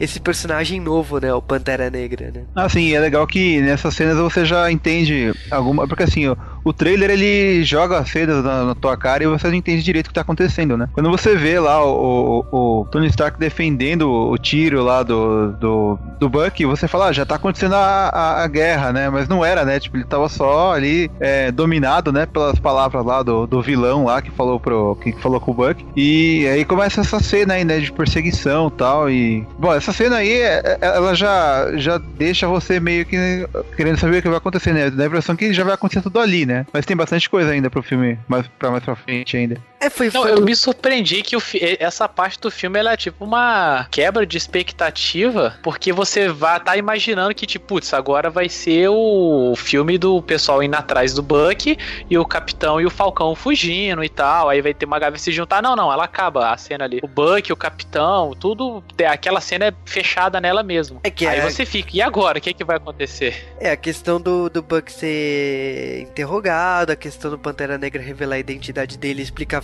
praticamente explicar a origem dele em pouco tempo. E também a questão de como que o governo tá se comportando com isso, né? Que tipo assim, vai é, interrogar o soldado infernal, descobrir se o cara realmente cometeu o um atentado lá em Viena, tudo, que tá acontecendo ali. Lógico que tipo assim, a gente vai ver um vilão aí ali que tá com que ah, eu acho engraçado que tipo assim, ele é pontual. Sempre que aquele caderno aparece, a gente sabe que vai ser apagada a memória do Buck. Então, na hora que o cara começa a ler as palavras e tudo mais, você fala, pronto, ferrou. Tipo, a, a, a mente do Buck vai ser apagada e é, e é o que acontece que vocês estavam falando, que é o Buck já lutando com o capitão ali dentro ali dos, do centro militar onde, onde eles estavam sendo interrogados, né? Sim, é no final, de, ao final dessa cena que a gente tem o a gente tem o link, né, com a cena final do Homem-Formiga, né, que eu tava me perguntando em que momento que aquela cena apareceu no filme. O cara fala a palavra 17, se não me engano. É, quer dizer, se não me engano, ele fala 17. Ele fala uma palavra que na legenda americana é traduzida como homecoming, Retorno. E ele fala o número 7, se não me engano. E o, e o filme do Homem-Aranha, esse, o Homem-Aranha, o Retorno, o Volta lá, não sei como é que vão traduzir, esse Spider-Man Homecoming, ele vai, ele vai estrear em 7 de julho de 2017. Não sei se foi coincidência, ou não sei se. Caramba. Se, coincidência não foi. Mas, enfim, não sei até que ponto eles queriam colocar esse easter egg ali no meio do, do negócio do, do Buck. Mas o cara fala isso, ele fala a data do filme do, do, do Homem-Aranha e o nome do, do próprio filme. Tem outras palavras também, agora eu não lembro. Essas chamaram atenção. É, eu não tinha reparado isso, não. Mas eu vou é, jogar vai... na Mega Sena. é, é uma boa. 77 2017. É, é, bom, indiretamente você tá certo, né? Porque logo depois da sequência, o que que acontece? Tipo assim, tem a, a fuga lá e tal. O, o Tony Stark, o que que ele faz? Ele vai lá recrutar o Peter, né? Então, se as palavras ali faziam algum sentido, então eles evocaram o Peter Parker, né? Que a gente tem a cena do, do recrutamento, né? Do, do Homem-Aranha, né? E legal que é uma cena assim, curta, mas ela ela já apresenta o personagem, não tem flashback, né, que não precisa, e você já, já, já entende o, o que eles querem passar com esse novo Homem-Aranha, né? Não, é legal porque, tipo assim, você vê que eles fazem, eles fazem piadas com a, com, com que a internet tava, já tava falando do filme, né?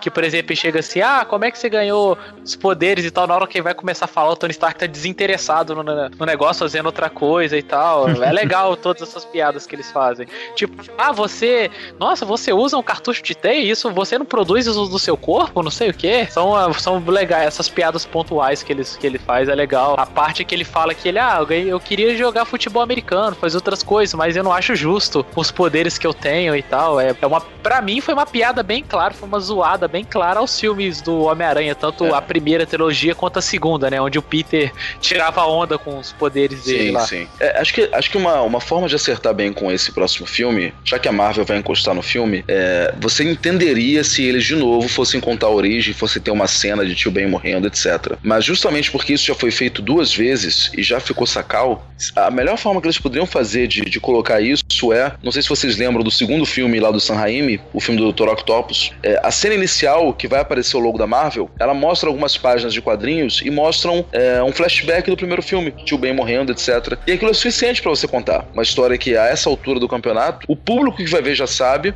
o público que não sabe, depois pode procurar saber, ou enfim, aquilo no fim das contas não influencia tanto o personagem assim. A gente tem já 60 anos não, 53 anos de Homem-Aranha e Tio Ben tem, sei lá, meses. É, tem muito mais história de Homem-Aranha que não tem influência de Tio Ben do que o contrário. Então já dá para esquecer essa coisa um pouco e tirar isso, é, economizar 10 minutos de filme em que essa história que é, já encheu o saco vai ficar se repetindo toda hora. Agora o comentário a gente não pode, a gente não pode esquecer é que a Tia May Milchen meu Deus, cara.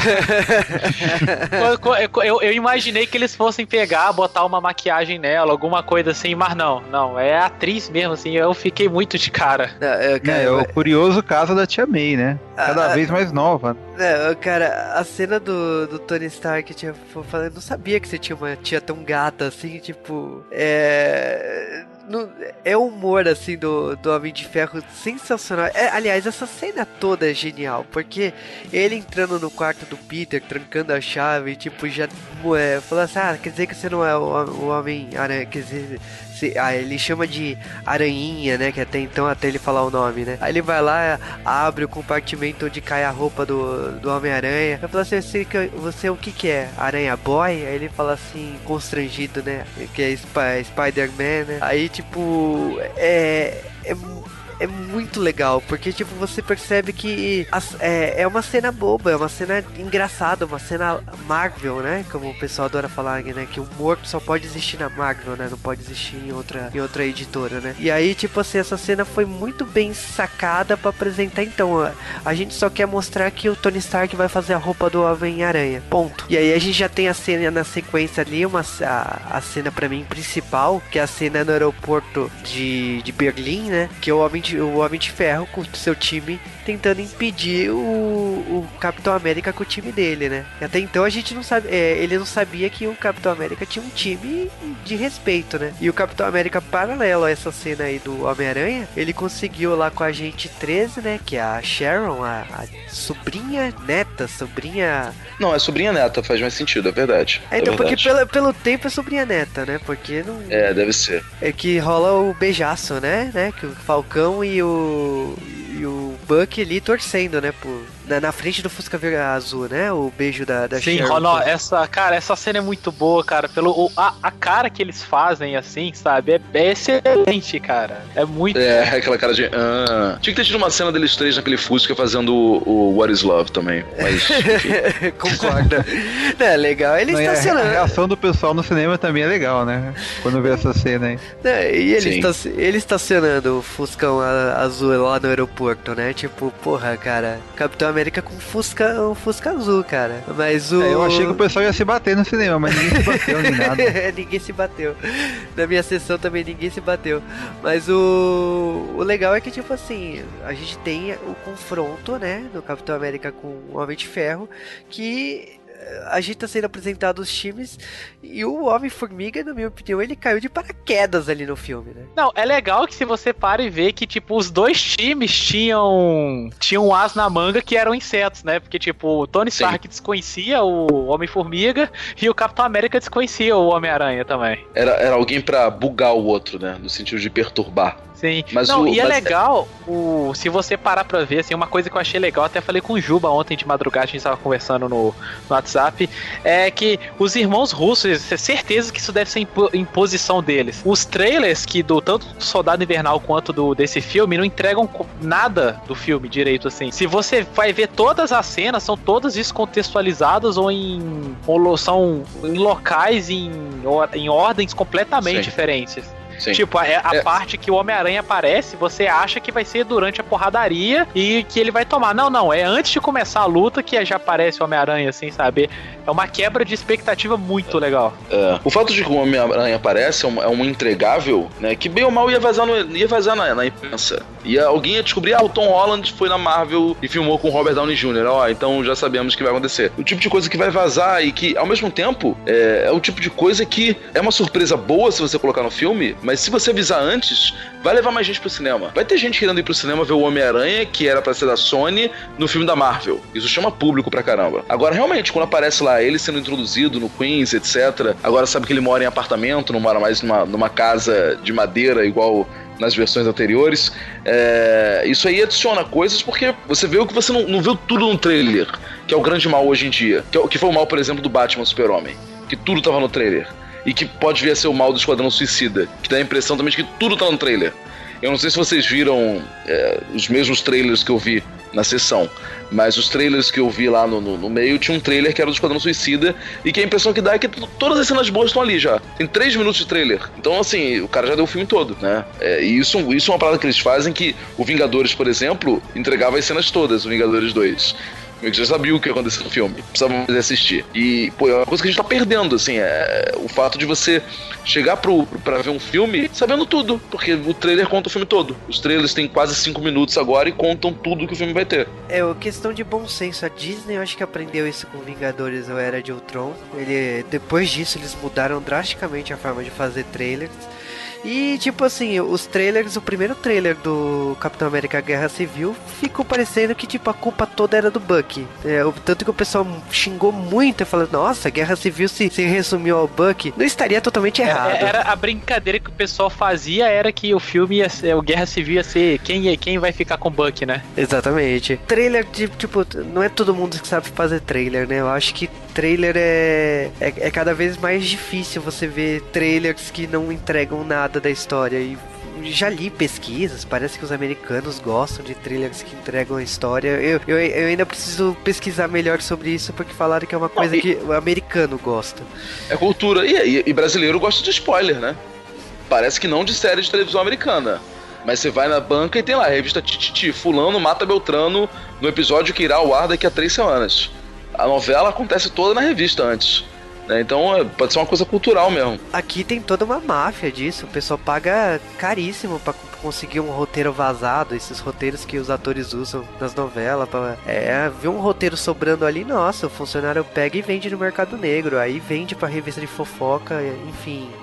A gente tá desfocando do assunto, voltar pra Capitão América Guerra Civil. Mas ah, essa cena aí tem é, do, do, aeroporto, que pra mim é a grande cena do filme. A gente tem essa, esse confronto das duas partes e a gente tem essa, essa questão do Homem-Aranha aparecendo, depois o Homem-Formiga aparecendo no ombro dele já devolvendo o escudo do Capitão América. Eu acho que é uma cena que você percebe o quanto de liberdade o, os dois diretores tiveram, porque eu acho que inclusive surpresas que alguns heróis deviam ter nos seus respectivos filmes, eles é, elas foram antecipadas, como o Homem-Formiga crescer. Eu não tava esperando ver o Homem-Formiga crescer nesse, é, no Guerra Civil. Eu tava esperando ele crescer no Homem-Formiga 2. Eu, eu, não, eu não vi o Homem-Formiga até hoje. Não, é muito bom, vale a pena, cara, é muito bom. É bem legal. Não, e é, é, legal que você vê que os dois personagens, tanto o Homem-Formiga quanto o Homem-Aranha, são os personagens mais voltados pra comédia ali, né? Os dois que estão sempre Sim. fazendo piadinha. E... É, é porque é uma, é uma coisa para ser estudada mesmo, porque tem a série de quadrinhos Marvel Team Up, né? É, que depois ficou até mais. É, foi repaginada no, no universo Ultimate que tinha o, Ultimate Team Up, e o conceito é justamente o Homem-Aranha com alguém. Sempre foi esse conceito. E pode ser uma, uma forma deles darem uma renovada aí no, no universo cinematográfico, se uma hora começar a dar uma saturada aí, o, o, filme de um herói só não funcionar e ao mesmo tempo você não poder se dar o luxo de fazer Vingadores e Defensores toda hora pode ser uma alternativa até, realmente. É, eu acho que é uma, é uma saída bem interessante. O, o, o que eu achei legal, assim, do Homem-Aranha, que as piadas dele e tudo mais, é a questão de, tipo assim, o, a reação dos heróis ali presentes é na questão do quanto ele ser tão jovem. Então tem uma cena que ele tá lutando lá com o Soldado Infernal e o Falcão, e o, e o Falcão acaba falando assim, meu... Eu vou te dar um toque, mas quando se luta a gente não fala tanto né? Aí o Homem-Aranha fala é verdade, assim, né? desculpa, desculpa, né? E tem uma outra cena depois um, um pouco mais é, a, adiante do filme, que tem uma cena que o, o War Machine tá conversando com o Homem de Ferro e fala assim, meu, você recruta heróis aonde? Aí ele fala assim, é, é das células de carbono, né? A gente não, a gente não sabe a idade da pessoa, a gente, a, a gente só vê que o cara tem poderes, eu não, eu não escolhi a pessoa pela idade, se fosse pela idade eu não teria escolhido. o Tony Stark é assim, tentando se justificar. É, é o Homem-Aranha, assim, no, no roteiro mesmo, ele não tem, assim, muita... Ele não não, não, assim, se ele não tivesse no filme, não ia mudar muita coisa, mas na hora da batalha lá, ele deu uma puta ajuda, né, pro Homem de Ferro, assim, tipo, ele fez, a teia dele ajudou em muitas cenas, assim, muitas, pra resolver muitas brigas ali no meio, né. É, e a, e como derrotar o Homem-Formiga, né, porque, tipo assim, ele fala que ele usou um truque lá do Império Contra-Ataca, que eu achei ge genial a referência com Star Wars, e ele enrolando lá, tipo assim, o, o Homem-Aranha, ele, ele, ele é o que, para mim, ele sempre foi nos quadrinhos. Esse excesso de piada juvenil aí que, tipo. Sim, cara, isso é muito bom, cara. No filme eu fico muito. Eu, cara, eu fiquei muito feliz de ver isso, assim. Tipo, a trilogia original do Sam Raimi, ela é legal e tudo, mas eu não curtia muito porque aquele não era o Homem-Aranha que eu tinha crescido lendo. A, a, segunda trilogia, apesar das ressalvas, eu gostava mais dela por causa que tinha as piadinhas Homem-Aranha. E esse finalmente é o Homem-Aranha completo. Ali eu vi o Homem-Aranha que eu cresci lendo ali, fazendo piada o tempo todo, zoando o tempo todo. E você via que ele era. Você vê que ali é um, é um pré-adolescente mesmo, ali todo animadão, falando: Nossa, Capitão América, eu sou muito seu fã. Ah, eu sou Homem-Aranha, prazer e tal. E o Homem Ferro toda hora, tipo, cala a boca, cara, cala a boca. E ele toda hora querendo conversar, ele impressionando: Nossa, você tem um braço de ferro e tal. Você vê ele muito deslumbrado com aquele mundo que tá se apresentando para ele, assim, naquele momento. É muito bacana ver isso. Que é a reação do que seria de qualquer jovem, né? Se virasse super-herói e fosse colocado ali no meio do confronto. Seria, seria o que aconteceria com um jovem qualquer ali. É a mesma forma que, tipo assim, na hora que acabou a luta e o cara tá, o, o cara tá capotado ali, o Homem de Ferro, não, pra você acabou, cara. Você vai voltar para casa. Chega.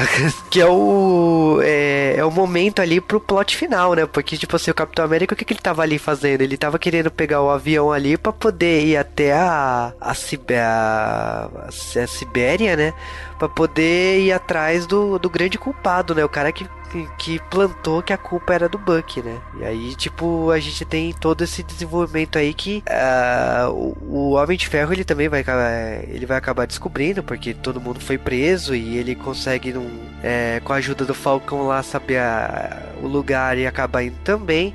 Então a gente finalmente a gente vai ser apresentado o que, que foi aquele flashback ali do começo do filme e entender o que que é o se a culpa é do Buck ou se a culpa não é do Buck no final das contas, né? Então, é, aí na, no fim dessa toda essa briga, né, que o Capitão América tá tentando fugir com, com o Buck e ele não consegue, o pessoal fica preso lá e tal. E é legal né, ver nessa cena que o, Homem de Ferro chega lá e tal, e, mas você, você é, percebe que o pessoal da, da, da ONU não tá muito acreditando no Homem de Ferro, né? Eles ficam meio com o pé atrás, assim, não sabe se ele tá mesmo do lado deles, ou se ele tá do lado do, do Capitão América, mas onde ele tem que ir, e ele dá aquela, aquela, aquela fugida, né? Até mesmo, até mesmo o, o Homem de Ferro mostra aí que, apesar dele tá do lado da ONU, ele, ele não consegue abandonar essa veia de vingador que ele tem, né? Exatamente, é, é quando a é, acontece lá toda aquela cena que eles estão atrás do Zemo e, e é, você percebe que te, teve outros cinco soldados infernais, que o cara matou os outros cinco, o cara, o cara plantou toda uma, uma situação porque ele queria realmente que os Vingadores se destruíssem por dentro. E, e ele entrega nessa cena aí, que é o Homem de Ferro vai atrás, eles, eles, eles é, fazem uma, uma trégua temporária, aí acaba eles sendo obrigados a assistir uma cena lá de 1991, que é a cena da morte dos pais do, do Tony. Você percebe que quem matou os pais do Tony foi o Soldado Infernal. Então, tipo, é, o grupo ali se desmancha de vez, né? Tipo, é uma forma que não, não tem mais como manter amizade, porque o, o, o capitão não. Ele sabe que o soldado foi o, o Buck ali, ele tem apagar a memória dele pra, pra passar a missão lá, ele der a ordem lá, ele, ele não, não tem discernimento e tal. E mesmo se tivesse, não fazia diferença ali de, ah, quem são aquelas pessoas? Ele não, não sabia quem era o Homem de Ferro, ou não tem nenhuma amizade com o Homem de Ferro, enfim. O, e o Homem de Ferro, na hora que ele descobre isso, nossa, ele desce um cacete no, no, no Buck. Por quê? Porque é a raiva de ver você perder os seus pais ali, né? Você tem que assistir ainda a forma que foi é, que, que, os pais dele foram mortos, né? Então é uma cena de bastante impacto para mim no final do filme, né? É, ele, ele pergunta pro Steve se ele sabia daquilo, e o Steve falou que já, já, já tava sabendo, mas é, ele, ele não explica, né, como ele ficou sabendo. O Steve não fala sobre isso. É, então, eu também não sei como ele ficou sabendo. Ele falou que ele sabia, né? Então eu não não faço ideia como que ele como ele sabia. Ah, tá certo. É, é, interessante você essa esse momento do filme que é aquela coisa de ver você por um momento quando você acha que teve, você não tá entendendo o que, que o vilão tá fazendo, tipo assim, cara, ele ligou pra. ele deu um jeito da galera ficar sabendo que o Buck é inocente e tal. O que que tá acontecendo? Eu fiquei confuso nesse momento, por que que ele tá entregando isso? Mas aí quando tem a revelação do plano dele, que aí você finalmente entende que ele queria o Homem de Ferro ali para poder acabar com os Vingadores de dentro para fora. Uma quebra de expectativa, outra quebra de expectativa que teve no filme foi essa dos outros cinco soldados invernais que tinham, né? Porque você imagina que o cara tá indo atrás deles pra poder juntar e fazer um, um mini exército dele, mas não, você chega lá, o cara matou todos. Ele não queria mais soldados invernais. Isso é muito legal do filme também. Ele quebra o clichê, né? Porque você tá esperando uma luta, porra, você acabou de sair de uma luta, você tá esperando outra luta, né? De, de grandes proporções entre heróis e vilões, né? E aí, tipo, com, com a morte dos caras, e ele, ele ainda entregando plot, né? Falando que, ah, que ele viu o, o pai dele, ele viu a esposa dele, ele viu o filho dele ser, serem mortos ali na, na, em Sokovia também, não foi? Então, o que, o, o que acontece? Ele tem uma raiva dos Vingadores pelo que, pela morte da família dele. Então, ele, ele bolou um plano, ele criou todo esse plano de destruir os Vingadores por dentro para eles terem a mesma mesma dor, a mesma destruição que que ele teve na família dele. Eu acho que tipo se você parar pra pensar, o vilão também ele não é tão mal assim. Ele, quer dizer, ele não tá tão longe da, das razões dos heróis ali, porque ele, tam, ele também está chateado, ele também tá bem incomodado pelo que os Vingadores fizeram e foi a forma que ele fez, que ele encontrou de fazer justiça sobre a, a, aqueles que tiraram a vida indiretamente da, da família dele. Então, tipo, ele também tem ele tem um bom motivo dele existir ali. E é legal aí a gente vê, né, que ele não é o Barão Zemo, né? É só o Zemo mesmo, né? Tiraram o alcunha de mão dele. Apesar de eu achar o Barão Zemo do, da HQ e da animação legal, não, não ia funcionar aquele visual dele e tal. É,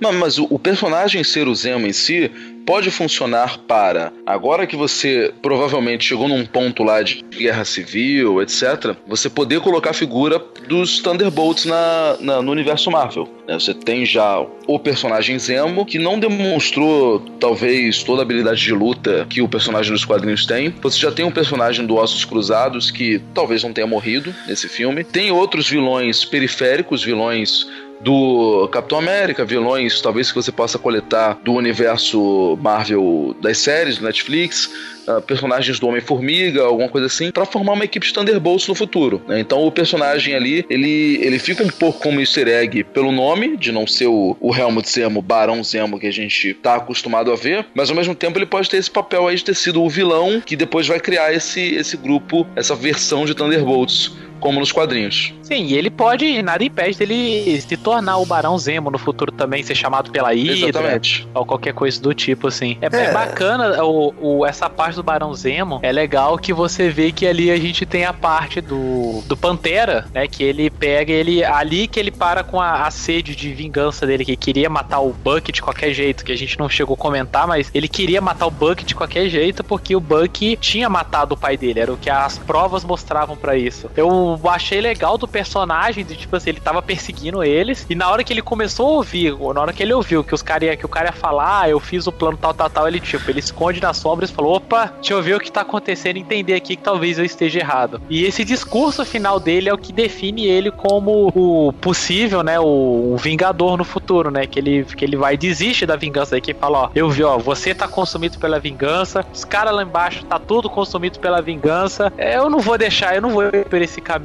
também não. Então, você, ele até impede o Zemo de se matar e fala, não, não, não, não, você, o, toda a galera morreu e tudo mais, mas você ainda tem que pagar pelo crime que você cometeu em vida.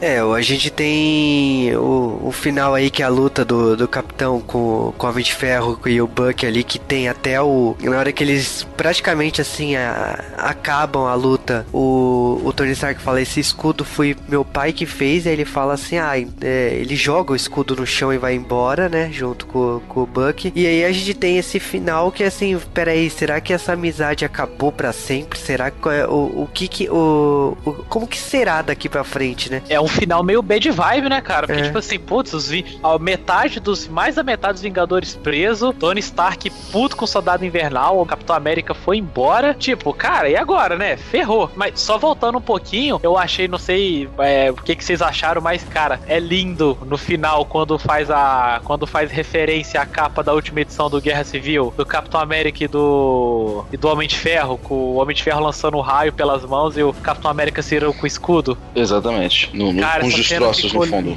Sim, ficou linda verdade, essa cena, verdade. velho. Ficou maravilhosa. Tanto essa cena quanto a cena do golpe final do Capitão América, né? Só não, só não teve o diálogo sombrio do Homem de Ferro, que ia ser sombrio demais pro filme da Marvel, né? O Homem de Ferro virar e falar termina com isso. Mas fora isso, É. ficou linda essa cena final. É, a, e- luta, a luta ficou bem feita também, né? Assim, porque eu imaginava, né? O Homem de Ferro do lado, o Capitão América do outro, o Homem de Ferro voa, solta raio e tal. Como é que, né, o, como é, que o Capitão América vai é, resistir, né? Numa luta contra é, desse naipe, assim, né? Só que aí você vê que vai passando o filme e a armadura do Homem de Ferro vai meio que destruindo, assim, ele já chega ali meio, meio baleado, né? Então eles conseguem os- manter um nível. É, o- os irmãos russos deram um jeito de conseguir no ir nerfando o Homem de Ferro e a gente acreditar durante a cena. É verdade, foi bem isso mesmo. Ele tava bem mais fraco ali do que ele estaria normalmente. Tanto que também agora o Homem de Ferro parece que não tem mais tanta armadura assim, reserva, né? Que nem ele tinha antes. Antigamente ele ficava Mark 1, Mark 2, agora eles nem falam mais não, qual é a armadura que ele tá usando. É, que depois Não, do ele, Homem chega, de Ferro. ele chega a comentar pra trás, né? Que ele fala que ele destruiu todas, né? E fala, ah, não, de- depois da última vez que aconteceu, eu escolhi a mulher que eu amo e eu destruí todas as armaduras. É que ninguém gosta de lembrar do Homem de Ferro 3 porque não é um bom filme, mas a gente lembra lá que destruiu É. todas as armaduras do, do, do- do Homem de Ferro lá no, no terceiro filme. Mas o, o, eu acho que o legal aqui é que o filme acaba com aquela expectativa assim, será que vai acabar com essa má vibe mesmo, né? E aí você percebe que não, a gente tá, a gente tá falando de um filme da Disney, né? Então a gente, tipo assim,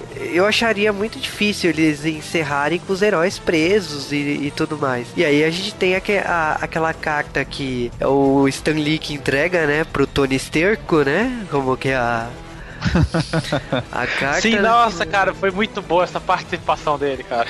É que eles estão fazendo o tratamento ali pro, pro War Machine, né? Que o cara caiu ali na cena da, da, da luta e perdeu os movimentos da, da, da coluna, né? Ele tá apre- reaprendendo a, a andar e tal. E aí ele tá lendo a carta e percebe que, tipo assim, o Capitão América, ele praticamente assim, ele pede desculpas, ele, ele, ele, ele fala a visão dele e tudo mais. E ao mesmo tempo a gente percebe que o quê? Que o Capitão ele tá lá indo soltar os, os amigos dele ali, onde o, o General Ross prendeu, né? Que até a, a, prisão era uma prisão no fundo do mar, né? A prisão dos, dos heróis da Marvel, né? E ele tava indo lá sol, soltar eles e o Homem de Ferro ia fazer cara de paisagem, né? Falar, ah, não sei de nada, né? Tanto que toca o telefone e fala, não, eu tô ocupado em outra linha. É totalmente intencional ali porque a gente sabe que eles foram soltos. E mais, é, mais que isso, a gente percebe que, tipo assim, na hora que tem a primeira cena pós-créditos, que quem parece que vai financiar os Vingadores a partir de agora é o Wakanda, né? Pantera Negra. Né, então, então o Pantera Negra ali, com a, inclusive a estátua da Pantera Negra e a forma que o, o Soldado Infernal foi congelado lá. Então, tipo assim, se os filmes anteriores eram o Tony Stark que tava financiando depois que a Shield acabou e tudo mais, agora, agora é o Pantera, agora, agora é, é o, o Wakanda que tá cuidando. Tipo assim, tanto que ele fala assim, não, e se vierem até aqui, pode vir. Aqui é minha terra, eu vou tirar. Pode, podem tentar tirar satisfação, mas aqui sou eu que mando e são as minhas regras. É, e ele, e ele, e ele tem o um metal para fazer outro escudo pro capitão, né? O, o, capitão largou o escudo lá no final, né? E. Ah, mas o escudo, é de, o escudo é de, no gibi de Vibranium e Adamantium, mas como não tem Adamantium nesse mundo do cinema, o escudo é de Vibranium, pronto, acabou. Faz outro escudo, tá feito. Provavelmente é. o Steve Rogers agora ele volta numa próxima iteração, não mais com essa imagem de Capitão América, mas com aquela imagem do super soldado, que foi que ele assumiu é, depois da Guerra Civil nos quadrinhos, né, depois do que aconteceu com ele na Guerra Civil nos quadrinhos um uniforme um pouco diferente, talvez. Talvez possa ser um, um começo de preparação de terreno também para trocar as identidades desses heróis cujos atores eles já não estão mais com tanto contrato assim como, por exemplo, o próprio Homem de Ferro. É uma passagem de bastão aí pro Homem de Ferro passar a ser é, o personagem passar a ser um outro ator, o próprio Rhodes ou outra pessoa, né, ser uma outra, ser um outro personagem mesmo. É que o cachê do cara tá cada vez aumentando mais, só quiser quem quiser bancar mesmo, tanto que tipo a é. Sony quer. Ele, ele, ele, é, é, ele vai aparecer no Homem, no Homem Aranha, né? Uhum. É, provavelmente eu acho que ele deve continuar aparecendo em alguns outros filmes, mas com uma participação muito reduzida, por exemplo, só dublando o Homem de Ferro, que vai ser uma CG, e aí tudo bem, é, não, é, não deve ser tão caro, então deve ser uma, uma participação mais comedida. O próprio Samuel Jackson já não tá mais aparecendo, né? Ele já foi um personagem que já não tá mais, não tá mais no contexto. É, mudou muito, né? Então, tipo, não faz mais sentido, né? Talvez não Sim. faça falta no, no momento, só se a Exatamente. Shield voltar, se reestruturar, se, se um dia voltar, quem sabe, mas eu percebi que tem personagens que estão sendo jogados de lado, que não precisam mais, inclusive a, a, a Rio, Maria Rio do... Né? A Maria Rio, sim que ela foi trabalhar é, na, na, nas empresas Stark. Aí eu tava esperando em algum momento ela aparecesse aqui. E tipo, nada. Não, não, a gente não fica é, sabendo. Tem, tem, muito personagem já no filme também, né? Esse filme, ele, ele tinha uma coisa também de ter que colocar a, a Sharon Carter e ter que ter esse pessoal já do, do lado do Capitão América. E aí talvez acabasse entrando num erro de, de talvez exibindo a Rio ou até a Pepper, se quisesse muito aparecer, cair no erro de começar a ter cenas para personagens que no fundo não servem para nada, a não ser você falar, olha, esse personagem existe, eu não esqueça que ele existe. na verdade, assim, essas pessoas estão vivendo a vida delas. Talvez a Shield seja reconstruída em uma continuação aí do universo Marvel pelo próprio Steve Rogers. É, seria, uma, seria uma referência a quadrinhos, inclusive. Você ter o, o Capitão América, ou Steve Rogers, no caso, como um diretor da Shield. Isso já aconteceu. Poderia ser um caminho. E aí, talvez, se isso acontecer, volta lá com Maria Hill. Tem um detalhe também que a atriz que faz a Maria Hill, a, a Kobe Smulders, ela tem câncer há muitos anos já ela tá toda hora tratando isso, então talvez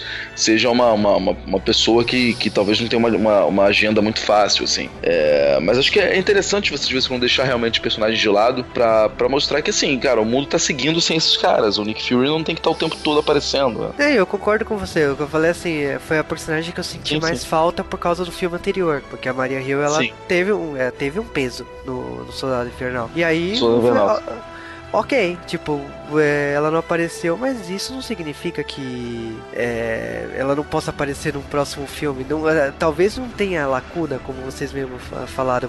Exato.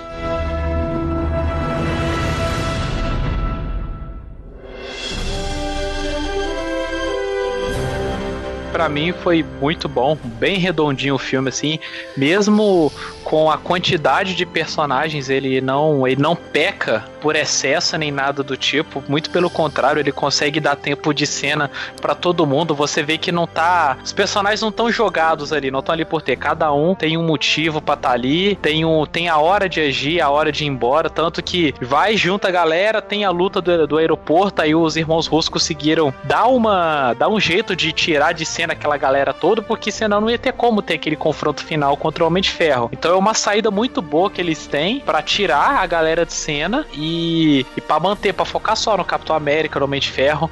Eu, o que eu gostei muito foi que, mesmo sendo um filme do Capitão América, eles fazem um desenvolvimento fudido no Homem de Ferro, né? Eles têm uma profundidade do, do personagem ali que eu acho que desde o primeiro filme não tinha. Não era, o personagem não era tão aprofundado. Homem-Aranha. Acho, é acho, que é o filme que o Tony Stark tá menos raso possível. É o primeiro filme que realmente você vê ele é, não sendo só um bêbado mongolão que tem tudo, e, e sim sentindo alguma coisa que não seja só, enfim, guiado pela cabeça de baixo também. Sim, sim, não, isso, isso é legal. Você vê mais o lado humano dele ali. Você não vê o, o lado é, cientista, filantropo, playboy dele ali. Você vê um cara que tá atormentado por, por erros que ele cometeu na vida dele, que ele tá em busca de uma, de uma redenção, por assim dizer. E o Capitão América tá muito bom no filme, assim. Ele, ao contrário do primeiro filme dele, o primeiro filme solo dele, e do Vingadores, onde eu não consegui enxergar o Capitão América, o líder dos Vingadores, no Soldado Invernal e nesse filme, dá para ver ali o cara, o líder ali. Eu consigo ver o Steve Rogers liderando os Vingadores lá. E, e que nem eu tinha falar, eu, eu falei com o Juba de noite que eu tinha ficado, putz, cara, eu, eu fiquei meio. Achei um, um final meio covarde, porque terminou meio alto astral demais, assim, depois de tudo que aconteceu. Mas depois de conversar com ele, ter dormido e pensado durante o dia, não, foi, foi legal, assim. O, a Marvel não precisa ser que nem a DC, deixar tudo sombrio e tudo mais. Tem, eles passam uma mensagem de esperança que é bem é bem das revistas assim mesmo, sabe? Tipo, ó, os caras dividiram, se dividiram, brigaram, mas ficou claro que o Tony Stark meio que perdoou o Capitão América ali, e provavelmente deve ter perdoado o Buck, foi mais a raiva do momento, mas ele deve ter entendido que não era o cara. O cara tava sendo controlado há muito tempo e não, não tinha por que ter aquela briga. E é até bom os Vingadores terem se dividido, porque é aquela coisa, o mundo vai precisar do, dos Vingadores agindo sempre, sempre que for preciso e não quando outras pessoas mandarem. E eu fico ansioso para os próximos filmes aí, mais ansioso agora pro, pro Vingadores Guerra Infinita parte 1 e 2, porque tá bem claro que os irmãos russos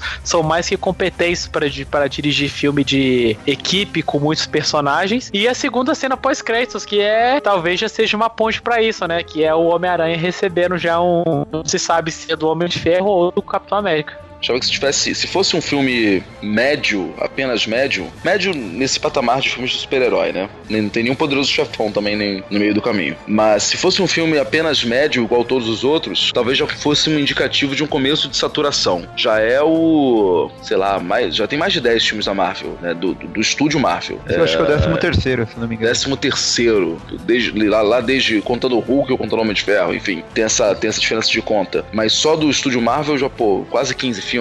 E já tem mais um filmando do Homem do Doutor Estranho. E já tem pelo menos os dois do, do dos Vingadores e mais um do Thor. Então já vai ter quase 20 filmes. E, e, é muito fácil começar a saturar. Né? As pessoas agora já não é mais uma novidade você ir pro cinema e ver super-herói. Já não é mais uma novidade você ir pro cinema e saber que o Homem de Ferro conversa com o Capitão América. Então o Homem-Aranha nesse, nesse ponto aqui deu uma renovada. A Sony foi muito esperta de, de aceitar essa, essa coisa, de, de saber. Cara, a Sony é uma coadjuvante o Homem-Aranha é um personagem da Marvel. O Homem-Aranha ele funciona bem no contexto do universo Marvel, do lado que tá com a Marvel mesmo, com a Disney. Coisa que eu acho que os X-Men realmente é, é, mais saudável que fique separado. Se juntar X-Men com Vingadores vai. não vai prestar. Achei um. O filme tem só um defeito para mim, que foi aquela coisa da, da, da, imagem do Buck saindo lá depois de teoricamente ter feito a merda, e depois falam que não, não, tinha uma prótese do rosto dele. Não tinha necessidade daquilo. É, podia ter, ou podia ter ficado um mistério de, de o que, que era aquilo. Você nunca sabia se realmente ele tinha sido dominado e tinha feito alguma coisa, ou o que, que aconteceu. Eu acho que isso ia ser maneiro.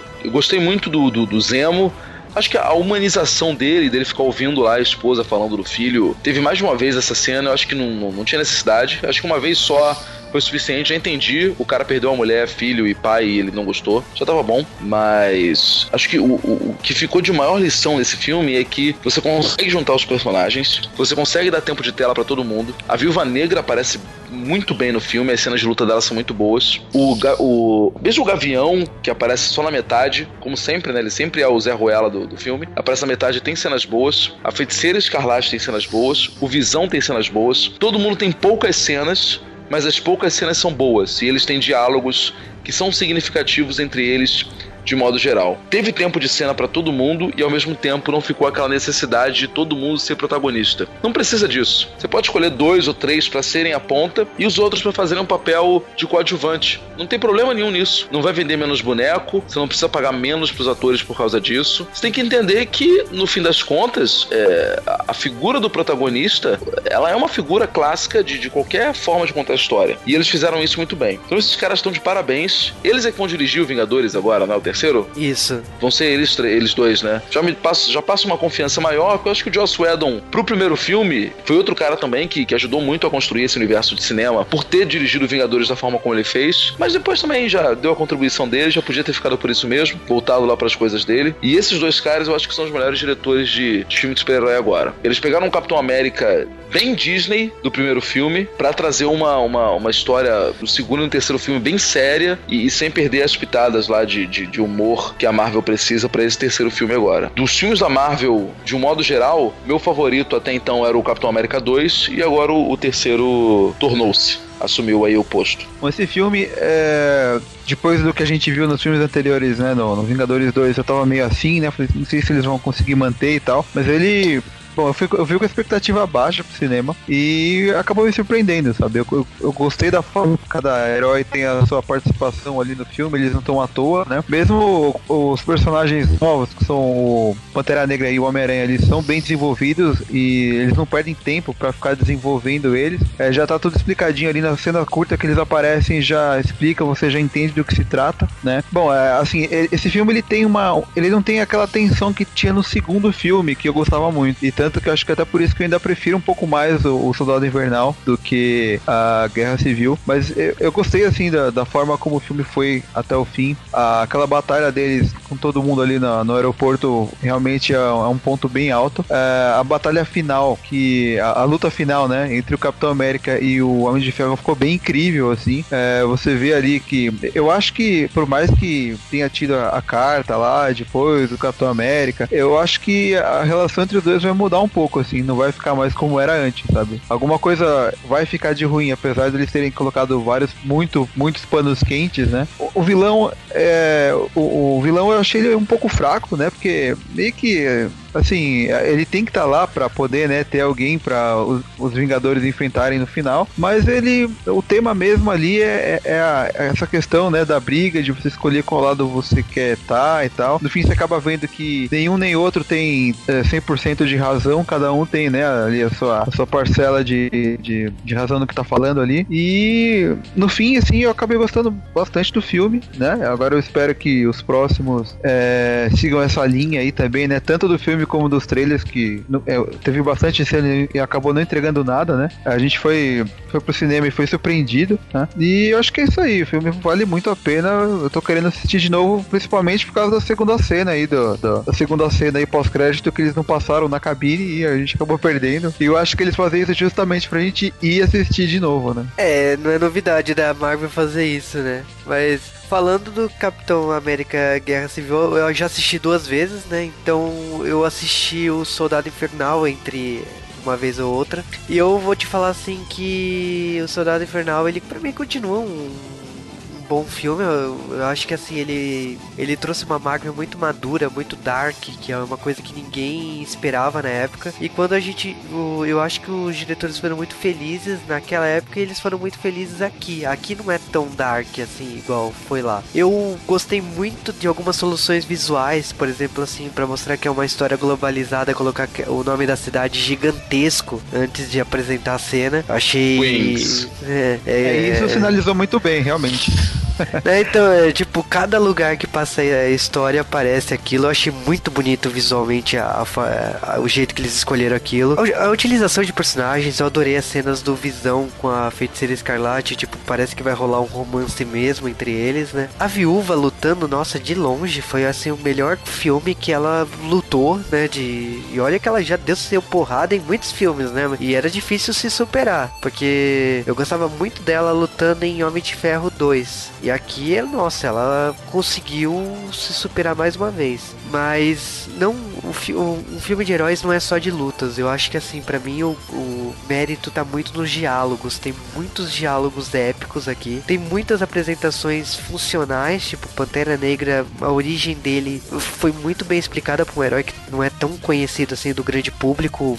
Foi facilmente explicado. O Homem-Aranha foi sensacional a, a- a cena de apresentação, os diálogos dele com o Tony Stark, o Tony Stark perguntando quais são seus anseios pra ser super-herói e, e ir pra rua to- todo dia como super-herói. Eu, eu gostei da resposta que ele deu. Então, eu acho que o Capitão América Guerra Civil ele tem várias camadas aí, ele tem várias nuances, ele tem várias surpresas ali, além dos tradicionais easter eggs que todo fã de quadrinhos vai lá procurar. Acho que o Guerra Civil ele, ele é um filme excelente por eh, como ele é, mas ele, ele tem mais, ele tem, ele tem coisas ali que tipo você sendo fã daquele universo, depois de ter visto tantos filmes daquele universo, acho que você sai feliz, você sai satisfeito, porque ele não ele não julga a sua inteligência. Ele aqueles personagens ali, eles eles conseguem ser humanos em cena, por mais estranhos, por mais heróis que eles sejam, por mais estejam tão distantes por ser uma ficção. É, acima de tudo, eles ainda conseguem ser humanos ali. Então, é por isso que eu gostei tanto do Capitão América Guerra Civil. Então, beleza, então, então até a próxima semana aí no próximo J-Wave. Até. Até. De que lado você está? Eu tô em cima do muro assistindo o filme ali, quero ver o pessoal se bater, eu tô ali só vendo. Como só. vota, deputado? É. Apenas o voto, deputado. Apenas o voto deputado eu vou ver o filme, eu digo que sim. O voto é sim, em nome de Deus, em nome do sei do que. Em nome de todas as, as vidas de Sokovia, É verdade. De Sokovia, de Wakanda, pela, de Nova pela York. Paz, pela paz de Wakanda.